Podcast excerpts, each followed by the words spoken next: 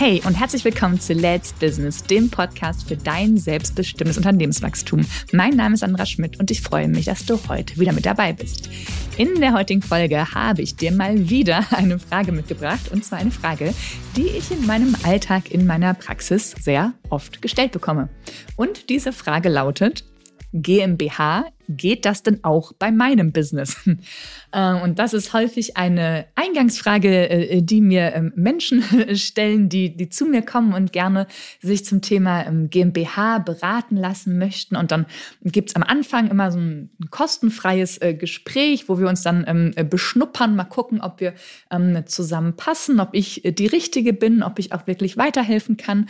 Und dann ist es in diesem ersten Gespräch wirklich eine von den Top 5 Fragen, die ich immer immer wieder höre, geht das denn auch in meinem Business? Ähm, und deswegen diese Folge heute zu dieser Frage. Die gute Antwort ist, dass äh, mit der GmbH so gut wie alles gemacht werden darf, was man äh, businesstechnisch in Deutschland machen möchte. Es gibt ein paar Einschränkungen, insbesondere bei Ärzten und da bei Ärzten, die ähm, gesetzliche krankenversicherte Patienten haben. Es gibt Besonderheiten bei Apothekern, also bei den beiden Berufsgruppen ist es wirklich eher schwieriger.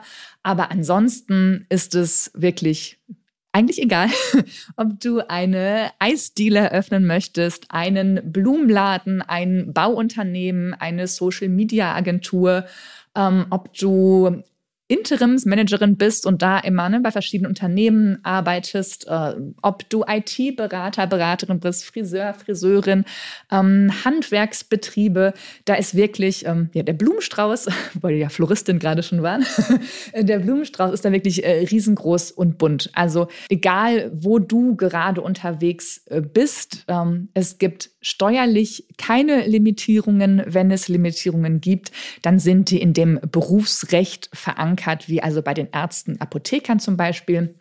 Bei uns Steuerberatern ist das so. Ich selber habe ja auch eine GmbH und Holdingstruktur. Das heißt, ich als Sandra bin hundertprozentige Eigentümerin meiner Holding GmbH und diese Holding GmbH hat dann 100 Prozent an der Steuerberatungskanzlei, also an der operativen Gesellschaft.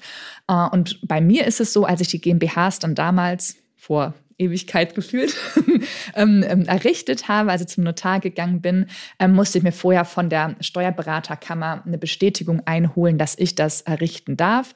Da gibt es eben Voraussetzungen, ähm, dass nur Steuerberater zum Beispiel einer Steuerberatungsgesellschaft beteiligt sein dürfen oder auch Rechtsanwälte, aber eben keine berufsfremden Menschen. Das prüfen die da zum Beispiel. Aber das sind dann ähm, ja, berufsrechtliche Beschränkungen die in Deutschland aber eigentlich nur bei den ne, genannten ähm, Berufsgruppen in Frage kommen. Das heißt, es ist keine Ausrede zu sagen, ich mache, äh, weiß ich nicht, äh, Social Media oder ich bin eine VA. Ähm, da gibt es keine Ausrede zu sagen, dann geht das mit der GmbH nicht. Also diese Ausrede ähm, kannst du streichen. Da ist also alles möglich. Also, da du jetzt äh, keine Ausrede mehr hast, ähm, einmal über die GmbH äh, nachzudenken, ähm, möchte ich dir noch eine kleine vielleicht ähm, Ergänzung oder Weiterführung mitgeben. Denn ähm, was ich auch oft gefragt werde im Zusammenhang mit dem mit der Tätigkeit der GmbH, ist dann äh, dieser ominöse ähm, Gegenstand ähm, der GmbH, der Gesellschaftszweck. Also was macht denn die GmbH? Und ähm, das vielleicht nochmal im Klarstellen, dass es irgendwie hier äh, nicht deutlich rübergekommen ist. Ähm, wenn du deine GmbH errichtest, dann ist ein Bestandteil von dem, ähm, ja, von dem Notarvertrag, der da geschlossen wird, dass da drin steht, was deine GmbH macht. Und das ist auch ein ganz äh, wichtiger äh, Punkt, weil du da eben auch dann ne, nach außen dokumentierst, was du alles machen möchtest. Und wenn du zum Beispiel eine Eisdiele aufmachen möchtest, dann würde man vielleicht auch ähm, ne, reinschreiben, was du da verkaufen möchtest. Also ne, ähm, Eisspeisen und ähnliche Speisen in dem Zusammenhang, ne? Kaffeespezialitäten für im, äh, ne, in der Eisdiele und auch zum Mitnehmen. Ähm, und man würde dann natürlich nichts, wenn du jetzt eine Eisdiele betreibst, von wegen von Social Media zum Beispiel reinschreiben. Das heißt, dann hast du, wenn du deine ganzen Tätigkeiten rund um die Eisdiele da reinschreibst, dann hast du damit eben deine Eisdielen GmbH gegründet. Wenn du dann irgendwann auch noch zum Beispiel Social Media machen möchtest, weil die Eisdiele in den Wintermonaten vielleicht zu hat und du in der Zeit dann ähm, ja, Kunden betreust und dafür die Social Media machst, dann ähm, macht es definitiv Sinn, dass diese Tätigkeit auch mit in den Notarvertrag kommt.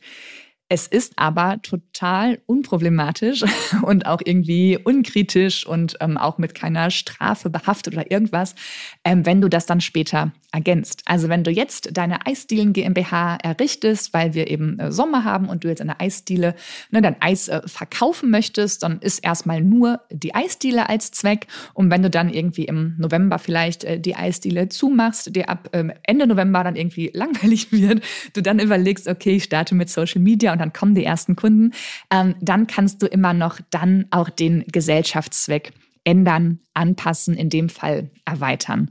Also da auch nochmal ähm, dir ein bisschen den Druck, die Sorge, die Last, was auch immer, äh, von den Schultern genommen.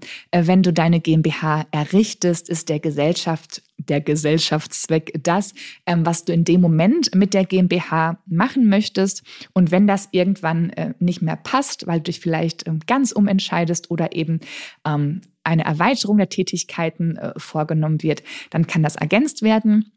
Das ist dann auch ähm, beim Notar erforderlich. Da ähm, kannst du zu irgendeinem Notar in Deutschland gehen. Ähm, das muss nicht zwingend der Notar sein, wo du damals auch die GmbH ähm, gegründet hast. Das heißt, wenn du zwischendurch umgezogen bist zum Beispiel ähm, oder einfach woanders hingehen möchtest, ist das auch ähm, ganz unproblematisch möglich, eben nur, dass es ein Notar in Deutschland ist. Genau, das noch als Ergänzung dazu. Was äh, darf meine GmbH machen und was darf sie nicht machen? Und sie sollte eben dann nur die Sachen machen, die im Gesellschaftszweck stehen. Das war eine kurze, knackige Folge zu der Frage, die ich so oft gestellt bekomme. Ich hoffe, die Folge hat dir gefallen. Dann abonniere doch den Podcast direkt in deiner Podcast-App, connecte dich mit mir auf LinkedIn und ich bin gespannt auf dein Feedback zu dieser Folge. In diesem Sinne, deine Zeit ist jetzt. Let's Business. Deine Sandra.